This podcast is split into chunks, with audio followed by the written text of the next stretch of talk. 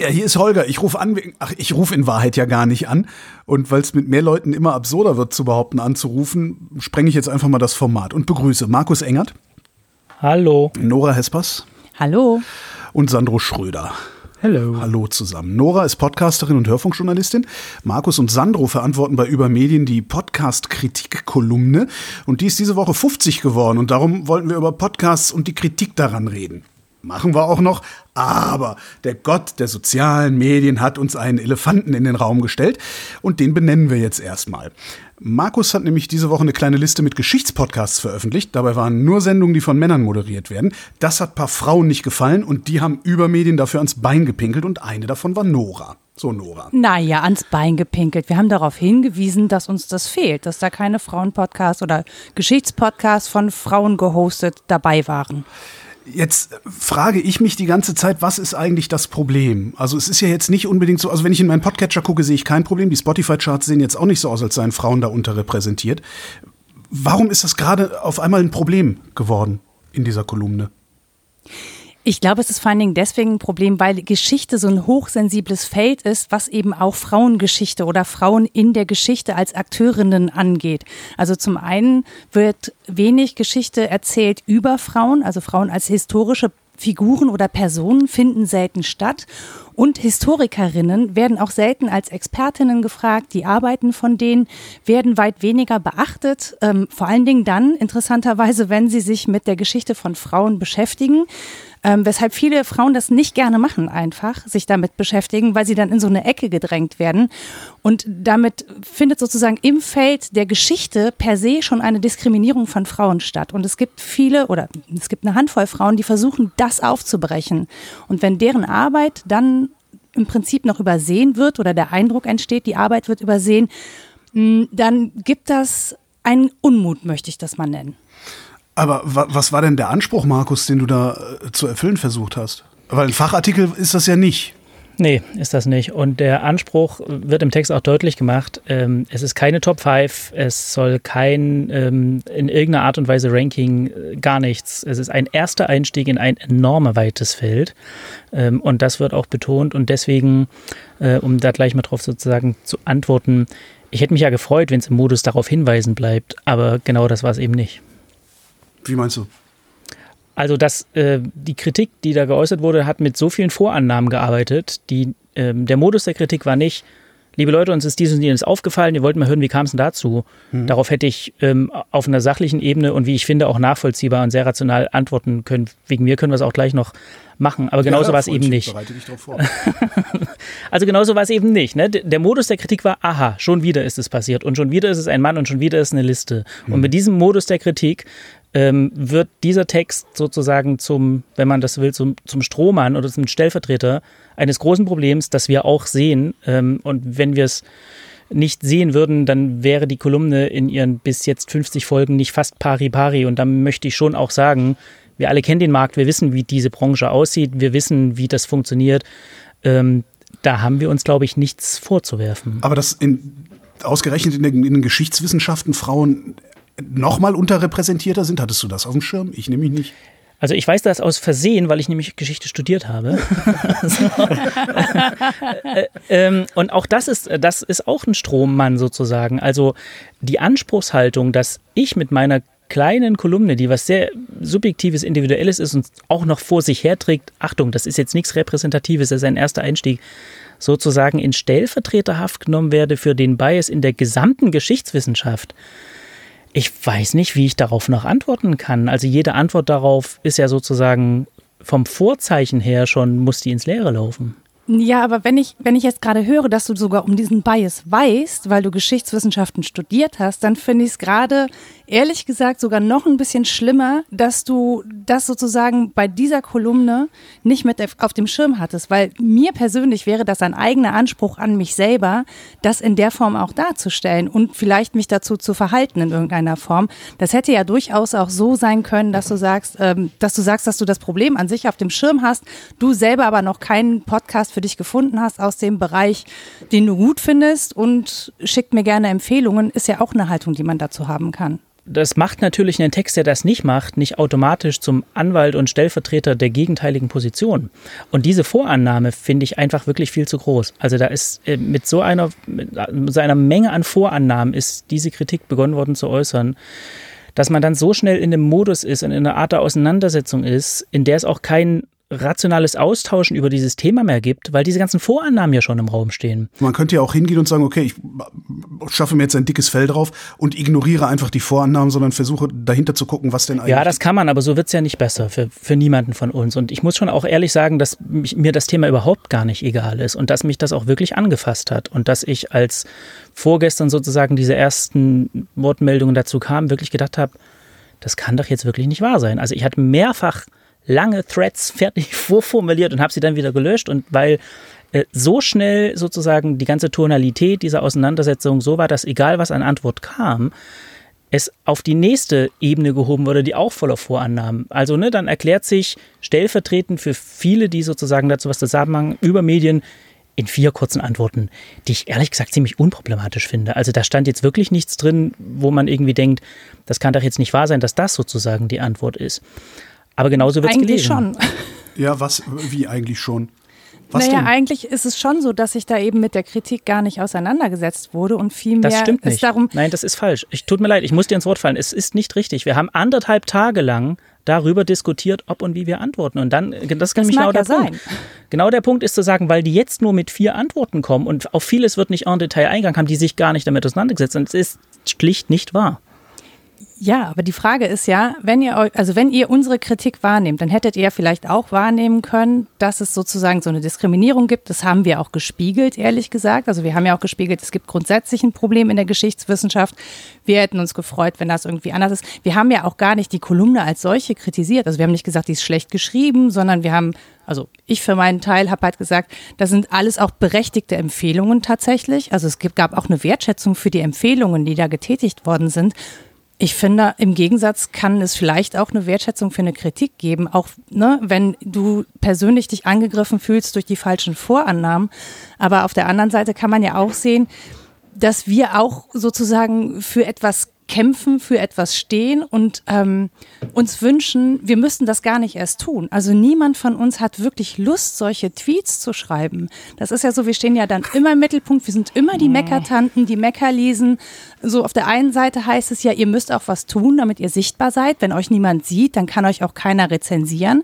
Und auf der anderen Seite heißt es, wenn wir dann sagen, hallo, wir sind aber sichtbar und wir werden aber nicht gesehen, dass wir ständig zu laut sind, dass wir schreien, dass wir alles kritisieren. Ich finde, wir befinden uns da in auch in einer wirklich total miesen Situation. Das ist für uns eigentlich eine Lose-Lose-Situation. Wird das nicht gerade ein bisschen grundsätzlich? Das wird grundsätzlich, weil tatsächlich ja auf diese Kritik, die geäußert worden ist, das war ja so, ich, ich finde, die Antwort war so ein bisschen abgespeist. Die zeigte so, die zeigte zwar, dass ihr euch das zu Herzen genommen habt, aber dass es vor allen Dingen um euch ging. Es ging euch nicht um diejenigen, die kritisiert haben. Und ich hätte es einfach gut gefunden oder hätte mir gewünscht, dass da gespiegelt wird, wir haben das gesehen, wir haben das wahrgenommen und wir können das nachvollziehen zum Beispiel. Das kann ja, ne, so, dass ihr diesen Anspruch habt, wir wollen ihn nur nicht erfüllen in dieser Kolumne aus den und den Gründen. Das ist auch eine Haltung. Aber die andere oder die Gegenseite einfach zu sehen und zu sagen, okay, wir verstehen grundsätzlich, was das Problem ist, finde ich respektvoll dem der Gesprächspartnerin gegenüber. Aber wie hätte man denn, es ist, es ist eigentlich ist gar, gar nicht mein Beritt. Also ich, ich habe jetzt halt irgendwie diesen, diesen, diese, diese Twitter-Auseinandersetzung sehen, natürlich nicht in allen Verästelungen, weil das sieht man ja praktisch nie. Aber wie, wie soll denn, also das ist ja, ich hatte ja eingangs gesagt, das ist ja kein Fachartikel. Also wie soll denn ein Auseinandersetzen mit dieser Kritik dann aussehen? Also, weil, also ich persönlich hätte gesagt, oh scheiße, Entschuldigung, ja, danke für den Hinweis und äh, hätte mir gedacht, okay, jetzt sind sie alle befriedigt, aber das ist ja nicht die Lösung. So, nee, das, ein Trick. Das stimmt, aber in dem Fall hätte ich jetzt erstmal gedacht, okay, die setzen sich wirklich damit auseinander, weil ich an das Gute im Menschen glaube. Aber die haben sich damit auseinandergesetzt. Ja, was klar. Zumindest so. sagt Markus das. Ich glaube ihm das. Also ich war nicht dabei. Ich glaube ihm das. Ich glaube ihm das auch. Aber das, das ist ja auch so, ne? Also wir kommen jetzt auf diese Entschuldigungsschiene. Es wird ja auch ganz viel über Non-Pology diskutiert im Netz. Wir hatten es, glaube ich, zuletzt sowohl bei Mickey Beisenherz als auch bei Gillette Eise als auch beim Moderator von BR3.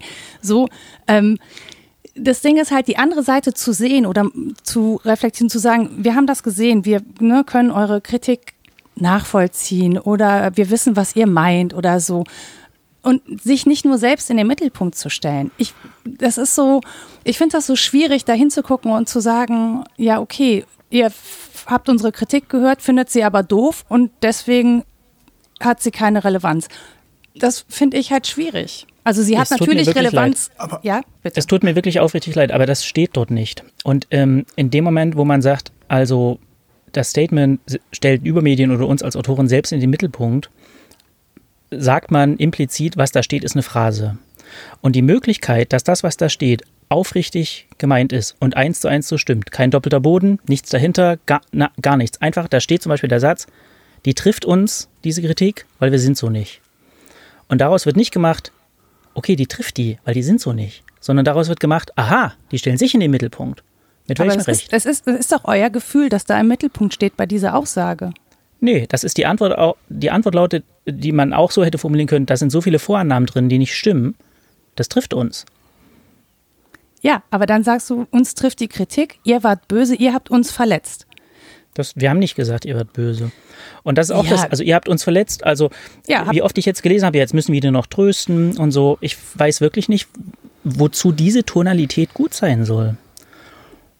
Wie gesagt, die kam nicht von mir ich, die Kritik, die ich geäußert habe. Ja, ja, widersprochen wurde ihr aber auch nicht. Ja gut, das ist aber auch billig. Also das Ding läuft jetzt zweieinhalb Tage und da genau. sehe ich auch nirgendwo drunter, okay Leute, ich habe das Gefühl, wir kochen gerade ein bisschen hoch. Das ist auch nirgendwo zu sehen. Das ist ein Social-Media-Phänomen. Also das, das, das könnt ihr, ihr könnt euch einiges einander nicht vorwerfen. Also, und das finde ich auch einen eher ungerechtfertigten Vorwurf, weil das passiert nie äh, oder so gut wie nie, dass ja mal jemand, dass mal jemand schreibt, okay, ich bin viel zu weit rausgerudert, ich lösche das mal jetzt.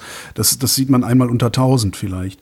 Okay, ähm, also äh, das ist so, geschenkt. Aber also ich wollte noch eine andere Sache machen. Die, eine der Vorannahmen ist ja, es gibt diese mangelnde Sichtbarkeit, es gibt diese Ungleichgewichte, sie gibt ja auch in der wissenschaftlichen Disziplin. Und hier ist der nächste Text, der das sozusagen auch nur reproduziert. Meine Frage ist, ähm, Nora, konkret an dich, der du sozusagen sehr früh begonnen hast, diese Debatte mitzuführen. Was hält dich denn davon ab, zu formulieren, mir ist das und das aufgefallen, ich wollte mal hören, woran das liegt, statt zu formulieren, aha, hier ist es schon wieder passiert? Weil es so einfach so oft vorkommt und weil ich tatsächlich, ehrlich gesagt, so ein bisschen müde bin, mir das immer wieder anzuhören und auch zu fragen, warum das passiert.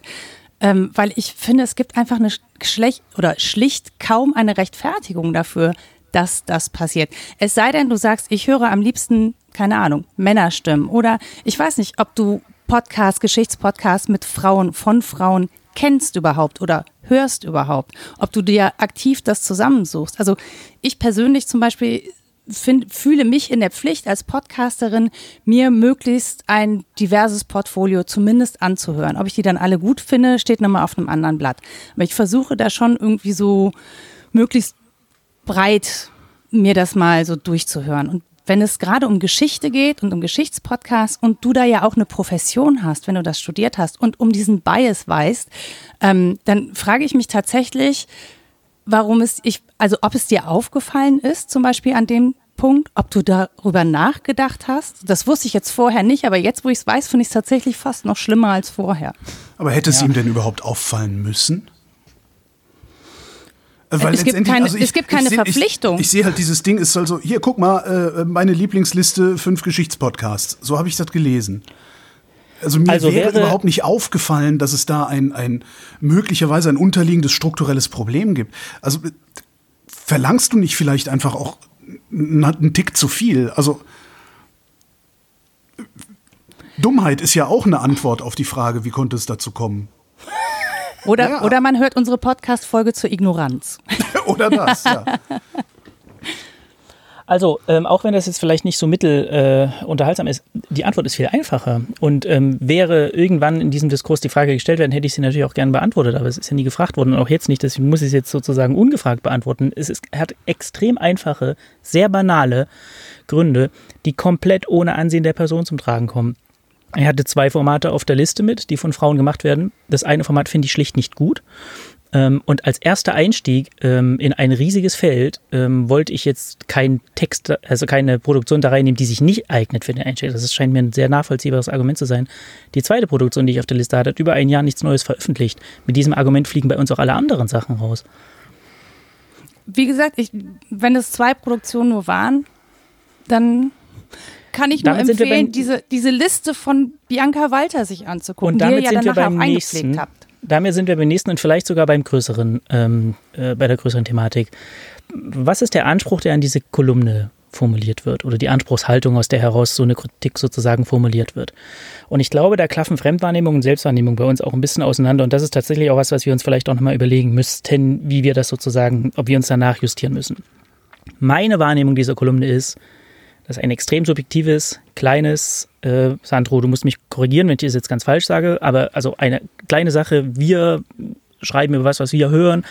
Ich kann es schlicht nicht leisten, mich vor so einer Kolumne, wenn ich sozusagen fällig bin, hinzusetzen und in fünf neue Formate, die ich nicht kenne, a 20 Episoden oder wegen mir 10, dass man ein, das ist schlicht nicht leistbar. Das ist wirklich nicht leistbar. Es ist nicht unser Hauptberuf, wir machen das nebenher in unserer Freizeit ich kann das nicht leisten.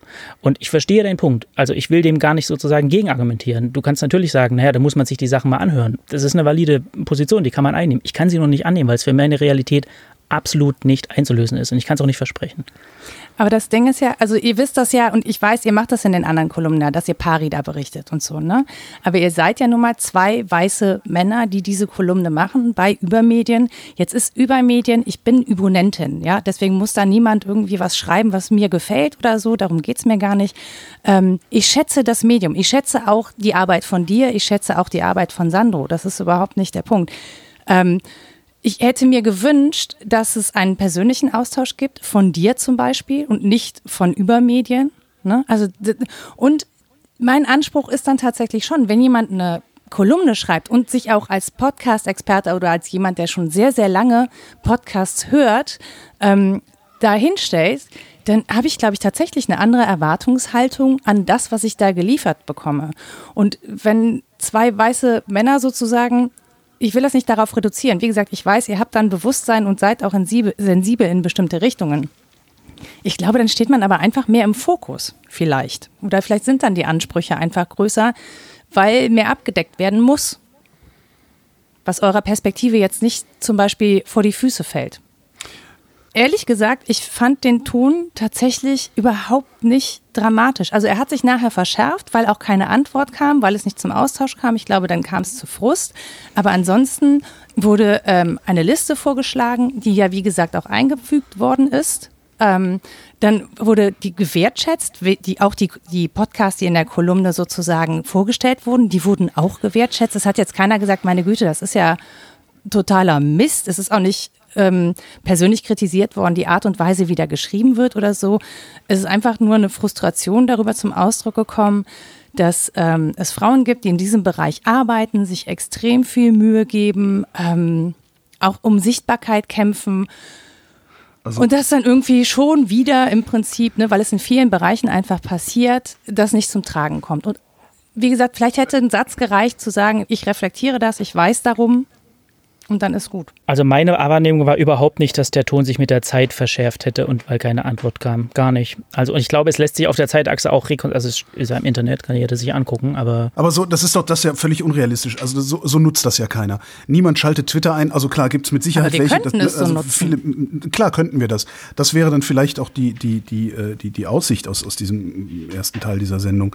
Ähm, das, äh, mir ist es genau, ich, ich bin über das Ding gestolpert, äh, habe das gesehen und das erste, was ich gesehen habe, war, boah, äh, enttäuschend und peinlich. Das, glaube ich, waren die beiden Sachen, die ich als erste äh, wahrgenommen habe darüber. Kam ähm, auch nicht von mir. Ich werfe dir das auch nicht vor, sondern es ist tatsächlich so, ähm, ich habe mir über viele Jahre äh, Social Media und überhaupt Internet angewöhnt, jemanden, der mit so einem Ton kommt, überhaupt schon gar nicht mehr auf den zu reagieren sondern ich sage einfach, sei höflich, äh, gehe davon aus, dass ich ein Mensch bin, dass ich äh, genauso fehlbar bin wie alle anderen auch.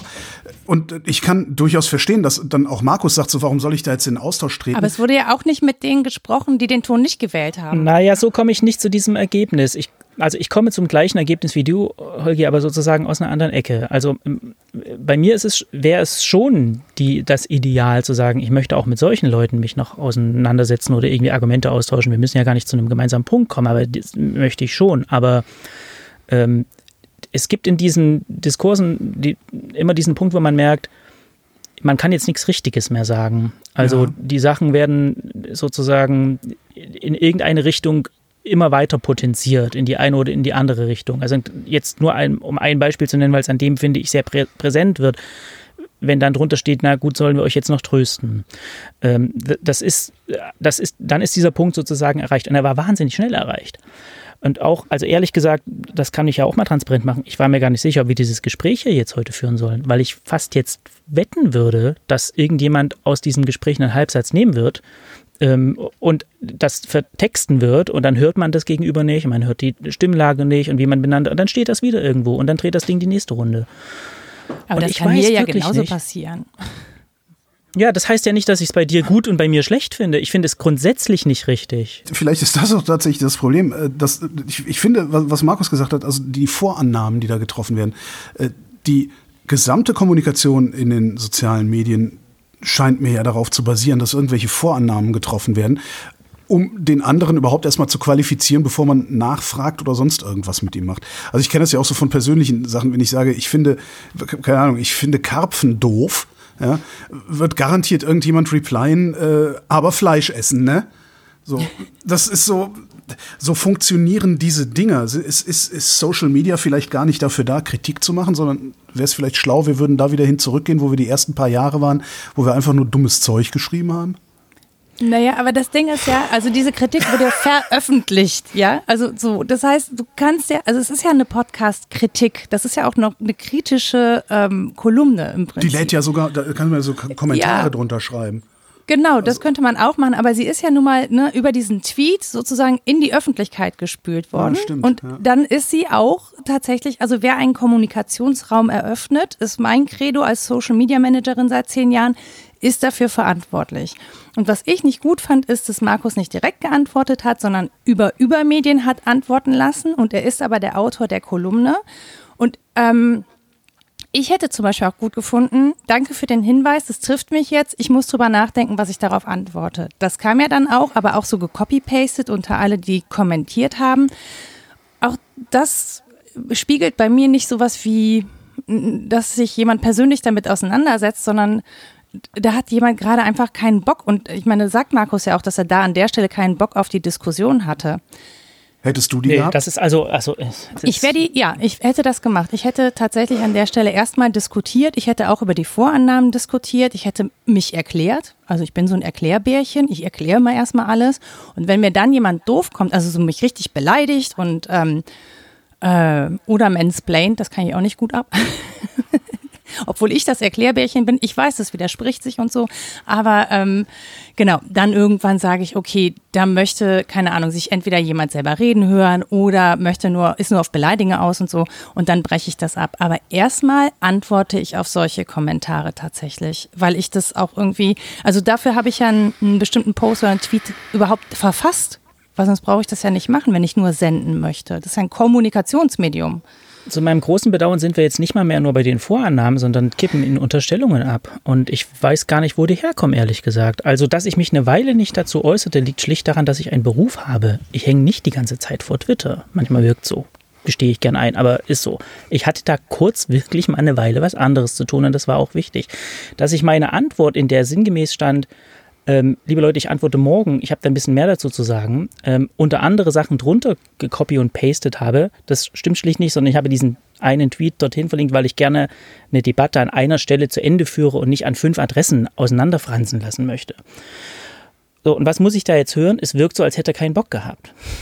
Wo es kommt das, das her? Hm, nee, es, das ist der Eindruck, der nach außen entsteht. Also ja, aber ich, ich bin doch Ding niemand im luftleeren Raum. Man sieht, man sieht, man sieht, wie ich sozusagen an anderen Orten und wie, wie wir reagieren und so weiter und so fort. Also es ist doch wirklich wie die, die Annahme, dass da, also weiß ich nicht, vielleicht liege ich da auch gänzlich falsch, aber die Annahme, dass da jemand ist, der ähm, den Diskurs nicht führen möchte, also ich habe nicht den Eindruck, dass meine Außenwirkung so eine ist. Und die der Kolumne auch nicht und die von Übermedien auch nicht. Und das Übermedien geantwortet hat, äh, das habe ich nicht antworten lassen, sondern haben wir stundenlang darüber diskutiert. Also wir sind ja auch nicht behämmert. Das ja, aber äh, es wäre, ich hätte es gut gefunden, wenn es von deinem Account kommt, weil du ja der Autor bist und dann Ich kann aber nicht für Übermedien, Übermedien das. sprechen. Das ist nee, eine Veröffentlichung ja auf Übermedien. Sprechen. Du hast ja diese Kolumne geschrieben, oder? Das stimmt, aber die ist auf Übermedien veröffentlicht, nicht bei markusenger.de oder auf meinem Twitter-Profil oder sonst irgendwie sowas. Und das ist ja das, was ich vorhin meinte mit das, das Auseinanderklaffen von Fremdwahrnehmung und Selbstwahrnehmung. Das ist schon noch was, wo auch Übermedien ein Wort mitzureden hat. Bestimmt, aber wie, ich, sag, ich sag nur, wie es bei mir angekommen ist. Ne? So, und ich kann dir das ja, nur zurückspiegeln, dass es nicht gut angekommen ist. Das heißt aber nicht, dass ich dir damit unterstelle, dass du keinen Bock hast, sondern das ist das, was erstmal sozusagen die Außenwirkung dieser Vorgehensweise gewesen ist. Hm. So, wie kommen wir da jetzt wieder raus, Freunde? Sandro, sag du doch mal. ähm, ja, ich, äh, ein paar, also ich kann wirklich nicht viel beitragen, ehrlich gesagt. Ähm, was ich halt irgendwie finde, vielleicht ist eine Frage auch wirklich die Form des Listicles. Ähm, weil ich glaube, Listicles sind halt was, was immer so ein bisschen schwierig ist, weil es immer so ein bisschen den Anspruch erhebt, das sieht so aus, als ob sich jemand mit irgendwas erschöpfend auseinandergesetzt hätte. Und ich frage mich so ein bisschen, ob in dieser ganzen Diskussion nicht einfach mitschwingt, dass bei diesen Listicle-Formaten sowas mitschwingt, was auch die Listicles nie erfüllen können, aber was vielleicht diese Sache hier gerade noch ein bisschen komplizierter macht, als sie ohnehin schon ist. Weil ich glaube, schon allein, wenn man bei so einer Podcast-Kritik und bei so einer Kolumne einen einzelnen Text rausnimmt und einen einzelnen Podcast rausnimmt, dann ist sozusagen nie der Anspruch und auch nie der Anschein da, dass hier ist irgendwie vollständig. Und ich weiß nicht, ob das jetzt nicht auch viel eben mit diesem Listicle-Format zusammenhängt, dass es da umso mehr schmerzt, wenn da drei Podcasts drin sind, die halt kein vollständiges Bild abgeben. Aber das ist halt, glaube ich, so die Sache, so diese Kolumnen, die sind halt alle wahnsinnig subjektiv. Das haben wir jetzt halt auch dreimal im Kreis gedreht. Ja. Ich glaube halt, dieses Selektive von der Kolumne und von der Podcast-Kritik, das ist halt was, wo ich auch wirklich keine Idee habe, wie man das besser abbilden kann. Also wir Muss man das denn überhaupt besser abbilden? Ich meine, das ich glaube also schon. Das nee, literarische doch, doch. Quartett im Fernsehen äh, redet auch nur über vier Bücher und nicht über alle Bücher. Ja, aber die vier Bücher sind ja auch gut ausgewählt und ich versuche schon und Markus genauso und wir zusammen und äh, mit Stefan von Übermedien versuchen wir das dann irgendwie auch abzustimmen. Wir versuchen ja schon mit der Kolumne als Ganzes in diesen 50 Kritiken, die wir jetzt geschrieben haben, schon auch eine gewisse Mischung und ein gewisses Bild auch herzustellen. Also wir haben Deutsch-Englisch, wir haben Männlein-Weiblein, wir haben Storytelling und äh, Gesprächspodcast, Laberpodcast, egal wie man es labeln will. Also wir versuchen ja schon irgendwie was abzubilden und auch auf eine gewisse Balance zu achten. Und ich frage mich halt, ja, ist halt das Listicle sozusagen vielleicht einfach dieses kleine singuläre Problem, über das wir jetzt so viel diskutieren, und drehen wir uns da halt nicht einfach im Kreis, weil dieses Listicle immer die Erwartungen sozusagen herstellt, hier wird ganz viel abgedeckt und ein Listicle kann das halt auch nie. Und das können auch zehn Podcasts in einem Listicle nicht. Ich glaube, Sandro hat einen Punkt. Ähm, das glaube ich schon. Und in solchen Situationen, wo die eigene Wahrnehmung sozusagen dann äh, die Entscheidung fällt, finde ich das jetzt eigentlich gut oder schlecht. Genau in solchen Situationen hätte ich schon das Gefühl, da ist ein Modus der Kritik, der lautet, folgendes finde ich nicht gut, wie kam es dazu, besser als ein Modus der Kritik, der funktioniert nach dem Strickmuster, es ist schon wieder passiert. Mhm. Weil dann kann ich es einfach beantworten. Also das, da ist ja nichts da. Ich glaube auch, das wäre überhaupt nicht implodiert dann. Aber vielleicht auch doch, ich weiß es nicht. Aber das, das, das, das ändert ja nichts daran, dass das Problem bestehen bleibt, was Sandro gerade beschrieben hat, nämlich, dass du, dass es kein Fachartikel, dass es kein umfassende, keine umfassende Sammlung sein kann. Niemals, egal bei welchem Thema. Und hier ist es nur gerade, hat es halt geknallt, weil ja im Grunde ja, ein, ein, ein noch unterliegendes Problem, nämlich Repräsentation von Frauen in der Geschichtswissenschaft und der Geschichtsschreibung, äh, das, ja, wie soll ich sagen, noch verstärkt hat letztlich.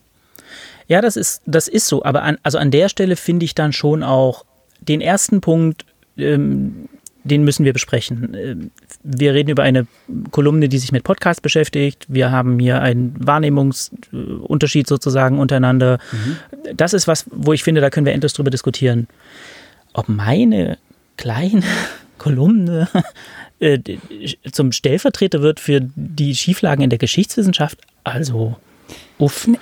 Ich glaube, ihr habt halt einfach auch so ein bisschen Alleinstellungsmerkmal. Ihr seid halt nicht einer von vielen Podcast-Kritikern, sondern ihr seid im Prinzip diejenigen, die es jetzt gerade machen. Sandro macht es, glaube ich, noch im Deutschlandfunk in der Sendung. Mhm. Aber ansonsten gibt es ja auch nicht Podcast-Kritik. Das heißt, obwohl ihr das als kleine Kolumne wahrnehmt, ist es aktuell im deutschen Sprachraum eine Instanz, was ja erstmal eine Wertschätzung ist. Naja, es gibt ja. halt nichts anderes. Ich kann ja nicht auswählen ja. sozusagen.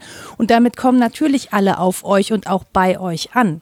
Man guckt so. schon hin, ja, ja. Und also da, da gibt es zwei ja mögliche Antworten drauf, finde ich. Das eine ist, doch, doch, also die Süddeutsche hat das regelmäßig und im Deutschlandfunk. Deutschlandfunk nein, nein, nein, nein, so nein, nein, nein, nein, nee, nee, also nee, sorry. Aber Moment. was ich da regelmäßig lese, das ist ganz einfach nur, ich klapper mal die ersten 30 Plätze bei Spotify ab und suche davon die acht raus, die mir am besten gefallen. Ich sage, ich sage nicht, dass es ähnlich oder gleichwertig oder sonst irgendwie. Okay. Also es ist nicht, es ist, es ist, nein, nein, nein, nein, es ist anders und es hat seine eigene Berechtigung. Es ist alles, alles in Butter. Also das ist, also, es ist also das ist die eine mögliche Antwort, finde ich. Die zweite mögliche Antwort ist, naja gut, wenn das vermisst ist, warum macht es denn dann keiner?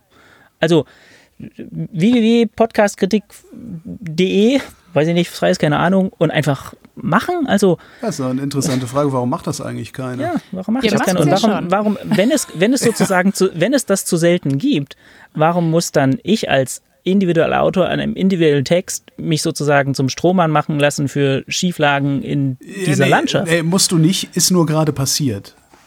Weiß ich noch nicht mal, weil ich meine, ihr positioniert euch da ja wirklich als Podcast-Kenner. Ihr positioniert euch da ja nicht als, naja, ich höre halt hobbymäßig hier und da mal einen Podcast und ähm, ich gebe jetzt mal eine persönliche Liste raus. Da steckt schon auch eine Positionierung drin, wenn man sagt, ich kenne den Podcast-Markt oder ich höre seit zehn Jahren Podcast. Das macht natürlich auch was damit, dass die Menschen einen Anspruch an das haben, was du empfiehlst. Und ich meine, die Empfehlungen werden ja tatsächlich ernst genommen. Also es sind ja schon ernstzunehmende Empfehlungen. Und tatsächlich, ich finde, ich ne, das, da kam ich noch nicht dazu, aber ich wollte Sandro tatsächlich danken für seinen Punkt, weil das ist ein guter Metapunkt, finde ich.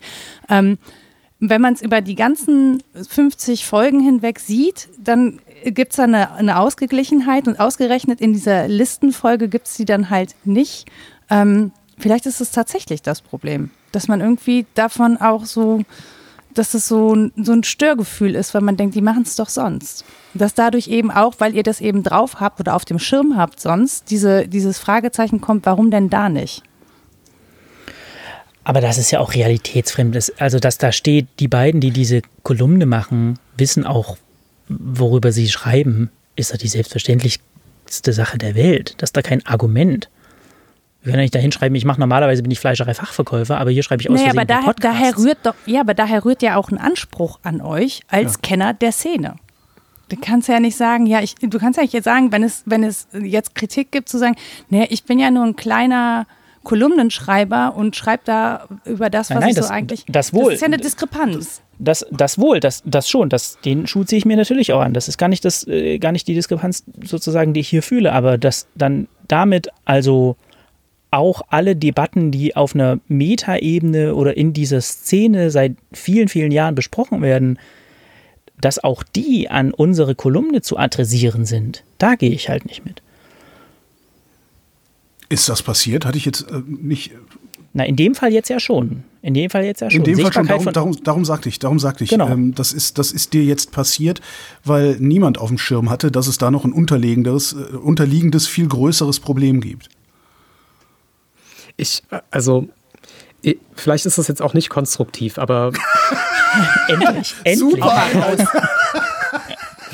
ich, also ehrlich gesagt, ähm, genau diese Erwartungshaltung, die Nora jetzt beschrieben hat, das ist schon was, was mich jetzt länger umtreibt, eigentlich solange ich irgendwie irgendwo öffentlich über Podcasts schreibe, ja. ähm, dass man automatisch nämlich so ein, so ein Eisberg wird, der irgendwie raussticht und das ist mhm. auch sehr eben dem geschuldet, dass es so wenig davon gibt. Also es gibt halt so wenig ausführliche, gute, ernste, wirklich strenge Podcast-Kritik in Deutschland.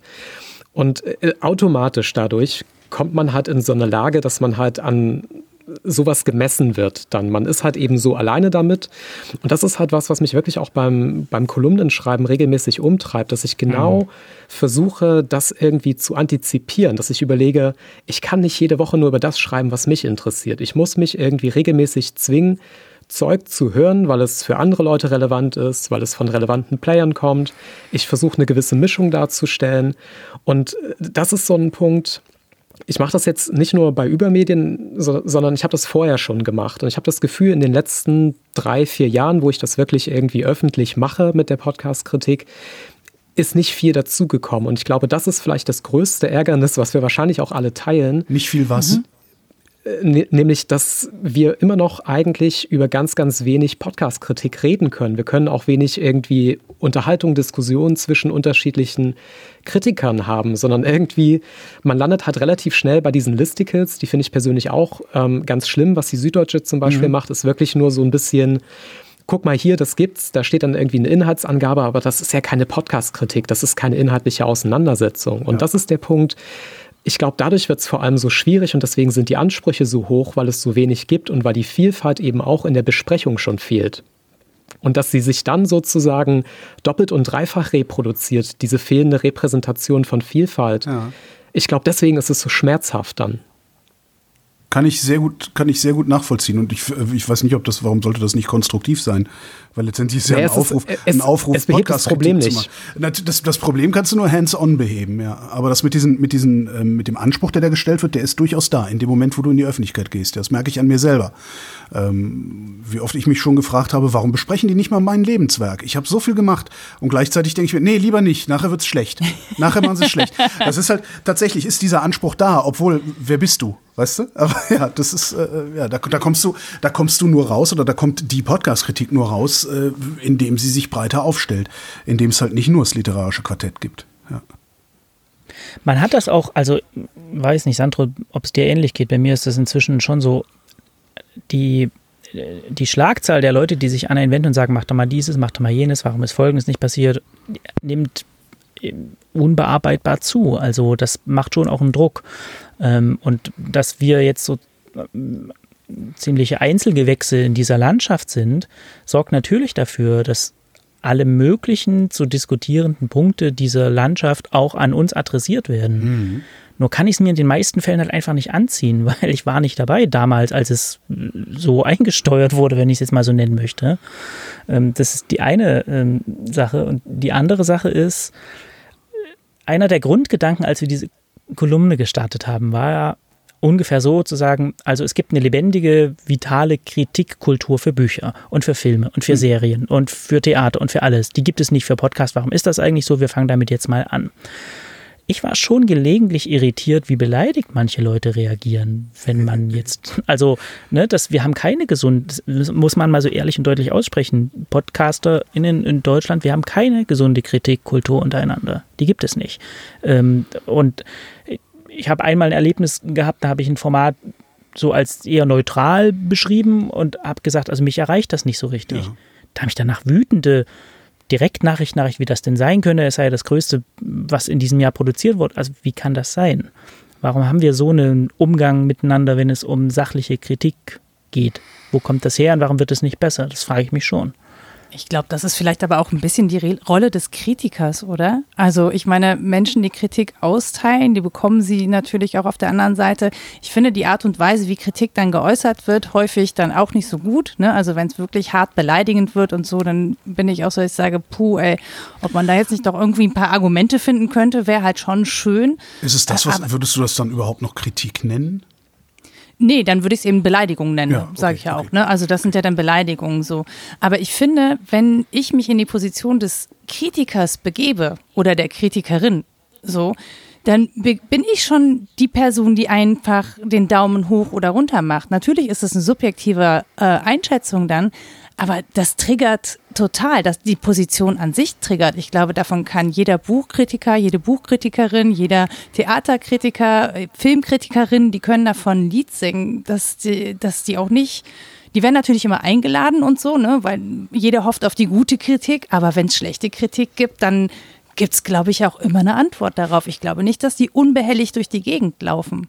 Also das Problem, dass es nicht genügend Kritik gibt, Könnt ihr das lösen, indem ihr sagt, so, wir suchen uns jetzt äh, auf der Straße noch irgendwie jemanden und sagen, so, du bist jetzt unsere neue Nachwuchskritikerin oder unser neuer Nachwuchskritiker, äh, mach doch mal. Oder muss das auch dann zwingend außerhalb über Medien passieren? Beides. Ja. Also ich fände es total gut, wenn es außerhalb von Übermedien passiert, allein schon, damit es eben auch mal in anderen Medien vielleicht gesehen wird, wie, wie toll das sein kann und was da sozusagen an, an Texten und Besprechungen entstehen kann. Das würde ich mir schon an möglichst vielen Stellen zeitgleich wünschen. Ich glaube, das größte Hemmnis an dieser Sache ist halt einfach, dass es einerseits relativ aufwendig ist. Also das, was Markus am Anfang so skizziert hat, du musst dich irgendwie reinarbeiten. Du musst dir irgendwie eine Auswahl an Podcasts erstmal so anschauen, irgendwie einen Eindruck bekommen, reinhören, entscheiden, möchte ich das überhaupt besprechen, habe ich dazu was zu sagen. Das finde ich ist auch immer ein wichtiges Kriterium, weil es bringt halt nichts, irgendwie einen Podcast hinzuhalten und zu sagen, ja, der ist scheiße oder der ist schön, weil das bringt ja niemanden was. Und dann glaube ich halt einfach, man kommt da nicht drum herum, sehr viel zu sichten, sehr viel zu hören, sich mit den Dingen auseinanderzusetzen. Und ich glaube, zum Beispiel im Gegensatz zu einem Buch oder ja, vielleicht habe ich auch so eine Abneigung gegen BuchkritikerInnen. ähm, ich, ich, glaube, es gibt halt nicht so wahnsinnig viele Möglichkeiten, so viel quer zu lesen in Podcasts. Also ich kann schon auf, weiß ich nicht, zweieinhalbfacher Geschwindigkeit äh, gewisse Dinge hören, aber das reicht halt nicht für eine Besprechung. Natürlich und nicht jeder Gefühl, macht mal eine schlechte Sendung und im Zweifelsfall hast du genau die erwischt. Und, und das ist halt so das Problem, dass ich halt glaube, so eine, so eine Podcast-Besprechung und die Podcast-Kritik, die ist halt in diesem Medium Audio, das ist gar nicht so podcast-spezifisch, sondern audiospezifisch ich glaube, die ist halt eine Menge Arbeit. Und ich glaube, das ist halt so ein Problem, dieses KritikerInnentum, das ist ja sowieso mhm. schon so relativ selten und randständig geworden, einfach weil es relativ teuer ist, weil ja. eben so viel Zeit drin steckt. Und das dann in Kombination mit diesem Podcast-Thema, was viele Medien immer noch total als Randthema begreifen, wo es sich auch gar nicht sich lohnt, in der Tiefe mit auseinanderzusetzen, da ist, glaube ich, so eine Podcast-Kritik dann echt schwer zu verkaufen. Und ich glaube, deswegen gibt es die so wenig und so selten. Ich glaube tatsächlich, da hat Sandro einen Punkt plus, dass sich natürlich der Podcast-Markt jetzt in den letzten zwei Jahren und auch letztes Jahr nochmal, ähm, der hat das enorm expandiert. Es sind einfach unglaublich viele neue Formate dazugekommen auf allen Ebenen bis hin zu Unternehmenspodcasts und was weiß ich. Und ich glaube, wenn das sozusagen an euch beiden hängen bleibt, ist das natürlich so, dass es völlig unübersichtlich wird. Also ich versuche irgendwie Schritt zu halten, ich komme auch nicht hinterher. Ne? Wenn ich in irgendwelchen Workshops sage, hört mal da rein, hört mal da rein, ich komme mit dem, was neu auf den Markt kommt, überhaupt nicht mit. Und das Ding ist, dass ich auch diese ganze Podcast-Szene, die hatte mal so einen festen Ankerpunkt, das war das Sendegate, da traf mhm. sich die freie Podcast-Szene. Dann kam die kommerzielle Podcast-Szene dazu. Und jetzt gibt es halt ganz viele PodcasterInnen, die sind wild verstreut in der Gegend. Die haben überhaupt keine Anbindung an gar nichts. Sie fliegen überall rum und da stößt man so hoch zufällig drauf. Also man könnte dann halt bei FÜD nochmal nachgucken oder so. Aber das, ich finde, die, die ganze Gemengelage ist extrem unübersichtlich geworden, was das angeht. Das war vor zwei Jahren noch ein bisschen leichter. Aber wie machen das denn, wie macht das denn die Buchkritik? Für die ist es ja auch furchtbar unübersichtlich. Obwohl, nee, die kriegen halt Kataloge von den Verlagen. Ich ne? wollte gerade sagen. Ja, stimmt. Ja. Und, es, und es gibt ja auch so viele ähm, BuchkritikerInnen und du hast ja nicht nur das literarische Quartett, sondern du hast halt irgendwie die ganzen Feuilletons, du hast irgendwelche ja. Blogs, du hast irgendwelche Twitter-Leute. Ich glaube, es verteilt sich da halt einfach viel breiter und deswegen ist auch mehr Masse zu schaffen, während halt in dieser Podcast-Kritik also selbst ich, also ich konsumiere wirklich viel US-Medien und selbst da hätte ich den Eindruck, die haben zwar mehr Podcast-Kritik, aber die haben halt auch noch mal deutlich mehr Podcasts als Deutschland zum Beispiel gerade hat. Mhm. Und da habe ich auch das Gefühl, da ist die Podcast-Kritik schon besser aufgestellt, vielleicht auch ein bisschen besser gewachsen in den letzten Jahren, aber die schafft natürlich auch kein Vollabbild. Und ich glaube, das ist halt einfach so ein Problem an so einem sehr demokratischen, sehr breiten, sehr zugänglichen Medium wie Podcasts, dass vielleicht auch einfach diese Mechanismen, die wir aus anderen Medien kennen, gar nicht greifen können. Die können sich auch gar nicht reproduzieren, weil es halt diesen Filter nicht gibt. Es gibt halt keinen Verleger, der sagt, so dein Buch will ich haben, dein Podcast will ich haben, sondern der kann erst mal starten. Von jedem. Und wir sind ja schon auch noch in der Pubertät, wenn man das jetzt mal so nennen möchte, mit diesem, mit diesem ganzen Feld, was dafür sorgt, dass viele von uns sich untereinander einfach kennen. Ja. Und das macht es schwierig, in die Kritikerrolle zu wechseln, zu sagen, das blende ich jetzt alles aus. Ich ja. schreibe da jetzt einfach nur für meine Leserinnen und meinen Leser. Und danach gehen wir wieder zusammen einen Kaffee trinken und tun so, als ob da nichts gewesen wäre. Das funktioniert nicht gut. Noch nicht gut.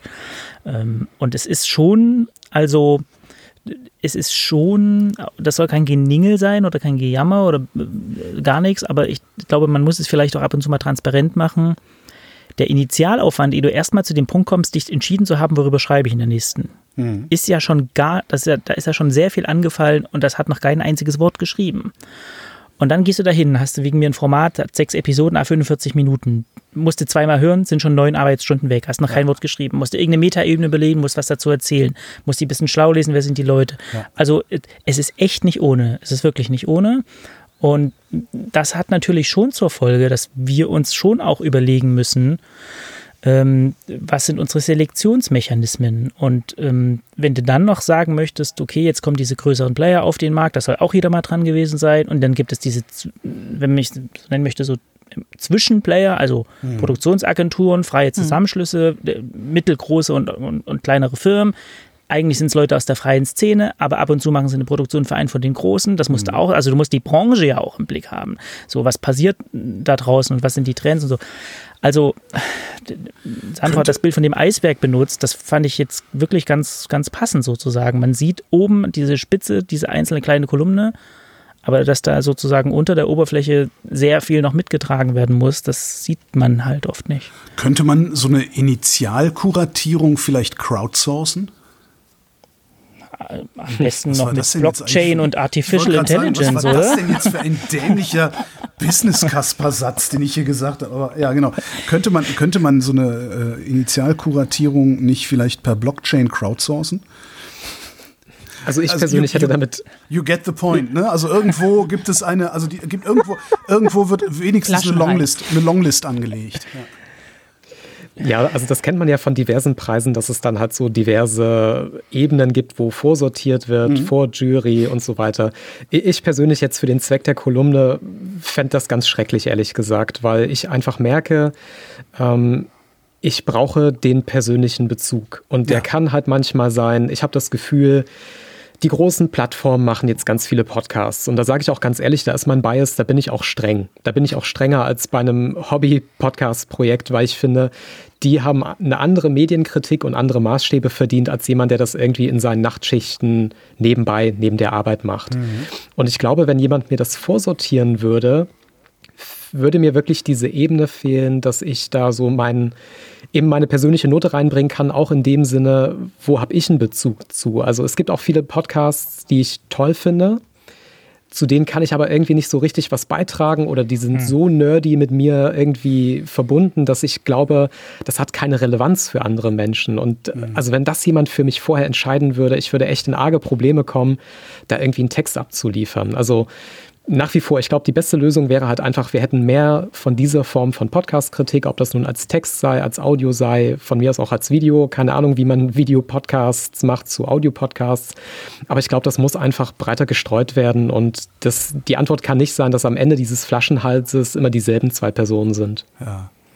Und das, glaube ich, ist so eine, also durch die Professionalisierung, die da jetzt auch stattfindet, müsste eigentlich im Gegenzug eine Professionalisierung stattfinden in dieser KritikerInnen-Szene. Das heißt, Medien müssten zum einen Geld dafür ausgeben. Von mir aus muss der Hörfunk. Ja, ich, ich ja, weiß, Geld ausgeben ist ein sehr lustiges Thema, aber ne, wir, wir versuchen ja das Problem irgendwie zu lösen. Ja, das heißt, ne, wenn da so viel Arbeitsaufwand drinsteckt, beziehungsweise weil da so viel Arbeitsaufwand drinsteckt, muss es etwas geben, das diesen Arbeitsaufwand finanziert. Und das geht nur, wenn das sozusagen auch professionalisiert wird. Ich weiß jetzt nicht, wie ihr für diese Kolumne honoriert werdet.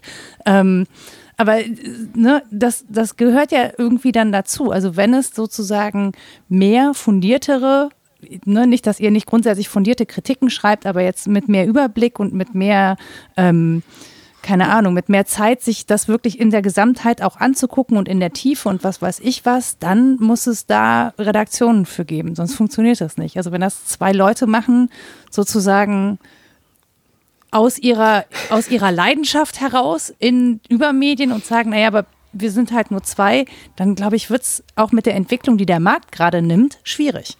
Das heißt, Sandro und Markus hören sofort damit auf, diese Kolumne ist auch zum 50. Jubiläum. Nee, sie lassen sich besser bezahlen. ja, sorry. Ja, also ehrlich gesagt, also das, das Geldproblem, glaube ich, ist halt bei diesen ganzen Kritikersachen immer da. Ich glaube halt auch ein Filmkritiker, auch, weiß ich nicht, auch, auch die BuchkritikerInnen, die ich nicht so gerne mag, die stecken, glaube ich, alle überproportional viel Zeit rein für das, was sie sozusagen an Geld rausbekommen. Ich glaube, das ist auch inhärent in diesem Kritikertum. Ich, ich glaube aber halt, dieser andere Punkt, diese Professionalisierung, das ist schon wichtig, was Nora gesagt hat. Ich glaube nämlich zum Beispiel, wir reden jetzt halt, äh, finde ich, in einer sehr kuscheligen Runde über einen sehr kuscheligen Bereich von Podcasts, aber wir sind ja jetzt noch gar nicht so bei den ganz, ganz unangenehmen Themen gewesen. Also wir sind noch gar nicht da, zum Beispiel, wer hält irgendwie Joe Rogan mal zur Rechenschaft? Wer hält das Spotify zur Rechenschaft für die Inhalte, die da bei Joe Rogan verbreitet werden? Was sind das für wer Inhalte? Guckt, ich, ich kenne den gar nicht. Also Joe Rogan ist ja dieser sehr, sehr berühmte, berühmt-berüchtigte äh, Podcaster, der irgendwie mal angefangen hat, dann auf YouTube relativ groß geworden ist und der ist dann halt vor einiger Zeit von Spotify für über 100 Millionen US-Dollar eingekauft worden, okay. exklusiv. Und der hat halt regelmäßig, und das muss man wirklich so sagen, regelmäßig seit Jahren gerne mal Rechtsextreme, Verschwörungsideologen, transphobe Menschen zu Gast, lässt sie ja. dann auch gerne mal eine Stunde ausreden oder auch vier. Und das ist sowas, ähm, die Professionalisierung der Kritik würde nämlich auch bedeuten, bedeuten, solche Leute nochmal wirklich ganz, ganz fest in die Kritik zu nehmen. Und das, finde ich, geschieht auf der breiten Ebene halt auch zu wenig. Also wir reden mhm. ja jetzt ganz viel über lobende Kritik, über Dinge herausheben, weil sie irgendwie einzigartig und besonders toll sind. Aber die andere Seite, finde ich, ist auch noch, über die Seite zu reden, die in diesem wachsenden Medium Podcast gerade auch nicht besser wird oder die teilweise sogar richtig schlimm wird, nämlich so redaktionelle Kontrolle, wem gebe ich mhm. Reichweite, erzähle ich wirklich die Wahrheit oder verbreite ich irgendwelchen Mist. Das ist ja auch eine Form, die, finde ich, die Podcast-Kritik übernehmen könnte, zu sagen, wir schauen mal ganz genau auf den Laber-Podcast XY und gucken uns diese die drei Stunden ja. ganz genau an und halten die auch wirklich mal irgendwie verantwortlich für das, was sie da sagen, ohne Kontrolle, weil sie eine Reichweite haben. Ja. Und das ist halt was, das ist noch viel weniger leistbar. Diese Kontrolle, mal zumindest die großen Player, die wirklich viel Reichweite machen, irgendwie zu kontrollieren und zu sagen, das, was ihr da macht, ist gut, schlecht oder ihr liegt ganz oft daneben. Also das wäre auch sowas, was ich mir noch viel mehr wünschen würde und wo ich auch das Gefühl habe, das ist sehr schwer zu leisten, aufgrund der Masse schon. Also ja. Joe Rogan, eine Vier-Stunden-Episodenausgabe, die, weiß ich nicht, da muss man ganz, ganz viele Stunden hören. Und ich hatte das einmal jetzt in der Podcast-Kritik, da habe ich mir selber Gabor Steingart vorgenommen mit seinem Morning Briefing. Und das waren dann halt am Ende irgendwie zwei Wochen Arbeit, mhm. weil einfach es wahnsinnig schwer ist, solche Sachen wirklich so zu hören, auf jede Kleinigkeit zu achten, die zu formulieren. Du musst ja auch sozusagen nachrecherchieren. Also gerade was die journalistischen Podcasts angeht, ist die Aufgabe noch viel unschaffbarer. Und jetzt wird es, glaube ich, immer mehr davon geben. Und so wie Nora gesagt hat, es müsste halt eigentlich breiter aufgestellt sein. Ja, definitiv. Die Diskussionen finden ja statt, aber sie finden im Sendegate zum Beispiel statt. Und es gibt ganz, ganz viele Menschen, die Podcasts machen, die das Sendegate nicht kennen. Und diese Diskussionen sind zwar wertvoll, aber sie gelangen ja nie an eine breitere Öffentlichkeit. Das hat man bei Podimo gesehen. Sie, sie werden ja auch nicht für eine breitere Öffentlichkeit diskutiert. Das, das, das ist nee, ja so, nee, ne, da beißt sich die Katze so ein bisschen in den Schwanz. Ja. Ich würde sozusagen gerne die, die ganzen Feuilletons und so diese ganzen Popkulturmagazine, die würde ich halt gerne in die Pflicht nehmen, weil ich glaube, die müssen gar nicht so sehr in irgendwelche nerdy Bereiche reintauchen und total tief irgendwo bohren, sondern die könnten sich halt einfach unter Popkulturaspekten, unter Feuilleton-Aspekten einfach die ganz, ganz großen Sachen angucken. Also anstatt halt sowas wie Obama macht einen Podcast mit Bruce Springsteen abzufeiern, könnte man halt auch mal drauf gucken, was man daran irgendwie blöd finden kann. Mhm. Und ich glaube, das ist was, weil eben das immer so als Orchideenthema behandelt wird und Podcasts immer irgendwie einzeln und außen vor stehen. Deswegen fehlt da halt die Ressource. Und ich glaube, die Antwort könnte halt sein, zu sagen, so wie es eine Medienkritik gibt, so wie es ein Feuilleton gibt, muss da drinnen halt auch Podcast-Kritik stattfinden. Und das müssen auch gar keine spezialisierten Podcast-KritikerInnen sein, sondern das kann halt auch gerne mal jemand sein, der sich halt mit den Themen zum Beispiel auseinandersetzt oder der eben diese Medienmechanismen ganz gut erklären kann. Die Szene wächst wie blöde und in den letzten zwei Jahren umso krasser. Ähm, geht das jetzt immer so weiter? Was meint ihr? Das ist eine völlig eigennützige Frage übrigens. Ne? Ich kann mich an Zeiten erinnern, da war ich einer der größten Podcaster Deutschlands. Jetzt bin ich fern. Klar, Holgi, mach noch zehn Formate. Ist okay.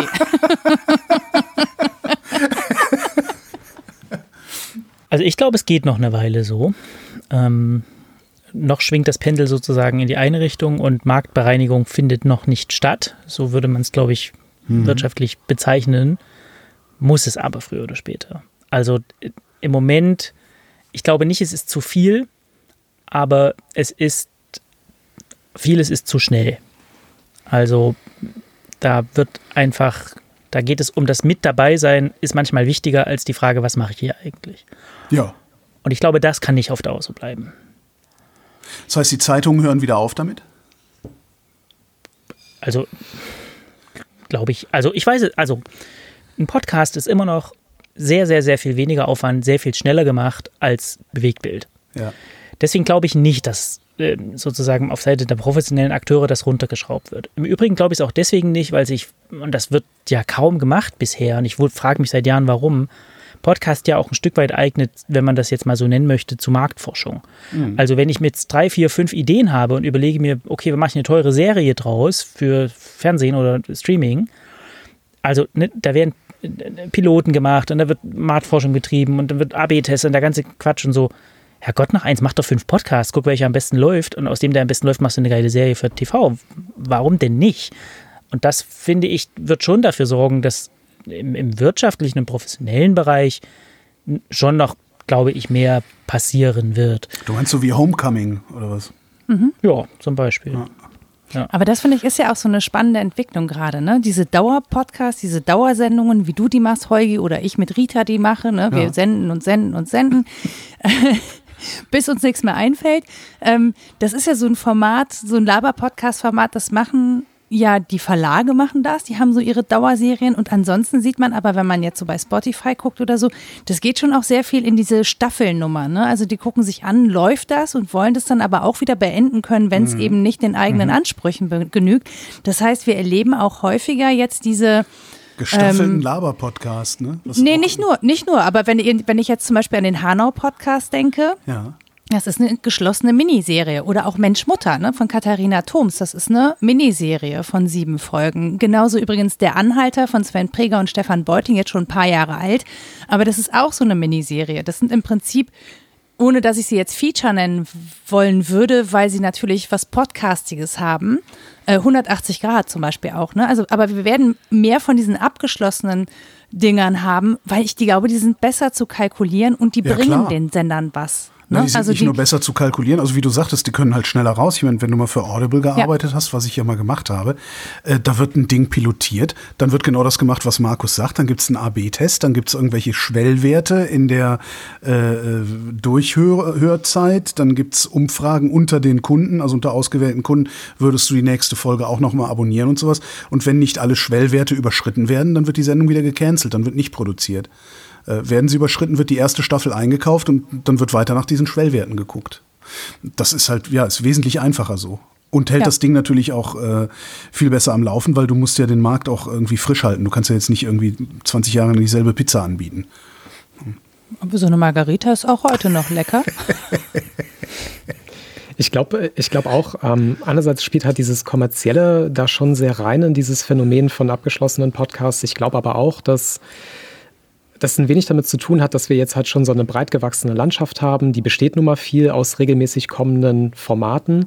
Und ich glaube, das, was jetzt in den letzten Jahren vor allem dazugekommen ist, das kommt ja obendrauf. Und ich glaube, das merken die MacherInnen aus Verlagen, aus professionellen Medien und vielleicht auch hier und da ein Privatmensch, die merken ja schon so, ich bin der neue Zusatz obendrauf. Und ich glaube, das ist auch so eine Erscheinung von diesem sehr, sehr breiten Podcast-Medium mittlerweile, dass sich keiner auch mehr so richtig traut zu sagen, so, ja, ich fange jetzt hier einen Podcast an, der wird dann halt fünf Jahre laufen, hat 300 Folgen, jede Woche vier Stunden ich glaube, das hat schon noch was auch mit der Menge zu tun und dass es so eine gewisse Grundsättigung mittlerweile auch gibt, in bestimmten Bereichen zumindest. Und ich glaube, es hat auch so ein bisschen was damit zu tun, welche Ziele verfolge ich eigentlich. Die Verlage, so wie ich das anfangs verstanden habe, haben ja wirklich auch das Ziel verfolgt, dass man die Menschen hinter den Artikeln kennenlernt, zum Beispiel, dass es eine Kundenbindung gibt, dass das Ganze persönlicher wird als dieser Text, ne, hinter dem ich die Person ja nur erahnen kann, aber sie ja nie höre. Und so eine Stimme hat ja was sehr ver Persönliches. Ich erfahre einfach sehr viel über eine Person, wenn ich die Stimme höre, mm, weshalb diese Podcasts für diese Verlage als so Dauerpodcasts natürlich sehr sinnvoll sind, weil immer die gleichen Akteure sind und ähm, man hat sozusagen so ein Familiengefühl und das macht, macht was mit der, mit der Markenwahrnehmung, wohingegen Spotify ja ganz andere Ziele hat. Die machen Podcasts, um MusikabonnentInnen in ihr, ihre Plattform zu holen. Das ist ja ein ganz anderes und eine ganz andere Ausrichtung. AbonnentInnen, die ja überhaupt auch, auch ihr Podcast-Zeugs, genau, überhaupt jemanden, der zahlt, im Zweifelsfall ja. mit Werbung schalten. Genau. Und das, deswegen denke ich, also so wie Markus das gesagt hat, ähm, von, von der kapitalistischen Seite her gesehen, ich glaube, sowas wie eine Marktbereinigung kann es noch gar nicht geben, weil noch viel zu viele Leute drauf wetten, dass sie Podcasts für irgendwas einsetzen können. Ja. Und da geht es, glaube ich, auch oft gar nicht um den Podcast als solchen, sondern um Mittel zum Zweck sozusagen. Ja, da geht es darum, dann, dann das, das, die Yoga-Anleitung auf YouTube zu verkaufen mit dem Awareness-Podcast oder sowas. Ja. Und deswegen, ich glaube, so ein, so ein Pendelschwung zurück in die andere Richtung, der kommt wahrscheinlich erst, wenn sich entweder diese ganzen Plattformfragen bereinigt haben und sich dann Monopolist durchgesetzt hat. Wer wird das sein? Oder Ehrlich gesagt, Spotify, ich glaube, da wird es außer Spotify niemanden, der ernsthaft in Erwägung gezogen werden kann. Ich glaube, die gut, sind da auch schon Amazon relativ Taschen weit. sind schon tief, ne? Also, aber die sind auch spät dran. Ja, aber wir haben schon dran. noch, also da sind schon noch ein, zwei Evolutionsstufen zu gehen. Also ähm, zum Beispiel der ganze Bereich Premium-Content. Also nicht äh, Free oder Bezahl, sondern innerhalb des Bezahluniversums Premium-Content. Der ist ja noch gar nicht da.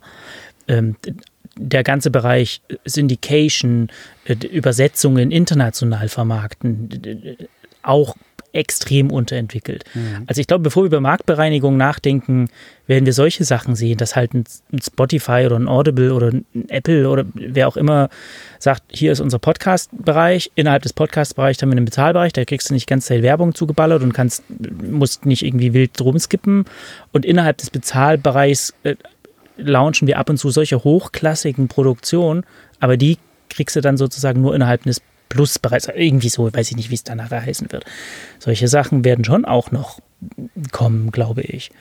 Ähm, und auch der Bereich sozusagen, ähm, also was wir jetzt auch erst beginnen zu sehen, dass Sachen in andere Formate oder in, andere Gattungen übertragen. Also bei The Missing Crypto Queen, das wird jetzt ein Film. So, hm. so sowas meine ich. Also das ist auch, da ist ein Ökosystem dahinter. Ähm, also da, bevor wir über irgendeine Marktbereinigung reden, glaube ich, werden wir solche Sachen beginnen. Wird das denn dann alles nur noch viel mehr oder wird es auch alles viel besser? Das wird erstmal, glaube ich, eine ganze Zeit lang viel mehr. Ich glaube, in der Phase sind wir auch gerade. Also so wie Nora das halt auch gesagt hat, da entsteht halt ganz viel oder auch wie Markus das gesagt hat, was ja jetzt erstmal da ist, um da zu sein, aber wo ich mich auch als Hörer manchmal ernsthaft frage, so, was soll mir das denn jetzt bitte geben? Also warum soll ich da dranbleiben? Warum soll ich das zehnte Promi-Format, das hundertste Promi-Format hören? Also ich glaube, das wird eine ganze Weile noch mehr werden und ich habe die Hoffnung, aber wirklich die Hoffnung, dass wir dann nochmal in eine Phase kommen, wo Dinge besser werden, weil man sich irgendwann, um sich durchzusetzen, dann eben auch mit Qualität durchsetzen kann. Und das ist so meine große Hoffnung, dass wir jetzt erst sehen, es wird noch mehr, dann wird es noch besser und erst dann wird es vielleicht weniger. Habt ihr schon mal eine Kritik über was denkst du denn gemacht? Ich habe schon mal über Nora geschrieben und mit Nora ein Interview gemacht. Da gab es, glaube ich, nur die Anachronistin. Da gab es, was denkst du denn noch nicht? Das stimmt. Ähm, genau. Sandro war einer der ersten, der mich über die Anachronistin befragt hat. Und da war die Anachronistin auch noch so ein seltsames Pflänzchen im deutschen Podcastmarkt. Das, das war die Geschichte über deinen Opa, ne? Genau, richtig. Ja, ja ich habe das versehn, versehentlich, habe ich da was hingesetzt, was es in der Form wohl noch nicht gab vorher, mhm. ähm, ohne das zu wissen, weil ich nämlich in diesen Markt gekommen bin, ohne überhaupt zu wissen, wer da alles mitspielt und wer das auch schon seit zehn Jahren gemacht hat damals. Äh, die habe ich einfach alle ignoriert erstmal. es ist mir bis heute, ist mir wirklich bis heute peinlich. Bis heute redet Tim nicht mit dir, meinst du? nee, doch, doch, doch, wir okay. reden. Vor allen Dingen gerne über Union Berlin. Also jetzt gerade ich nicht so, er, er ja, aber ähm, Tabellenplatz technisch. Mhm. Aber auf jeden Fall, ähm, Nee, das ist schon, das ist schon so, ich, das muss ich ehrlich sagen. Und deswegen hängt mein Herz so massiv an Podcasts. Diese freie Podcast-Szene kennenzulernen, hat mir tatsächlich gezeigt, dass da was ist und dass eben Wertschätzung im Raum ist. Also die ist ja auch hoch, oder die Menschen, die ich da kennengelernt habe, haben mich wirklich massiv unterstützt, obwohl ich so, hoppla, hier komme ich in diesen Podcast-Markt reingestolpert, bin blind, ähm, haben die mich herzlich empfangen, und haben mir auch tatsächlich geholfen zu verstehen, was das ist.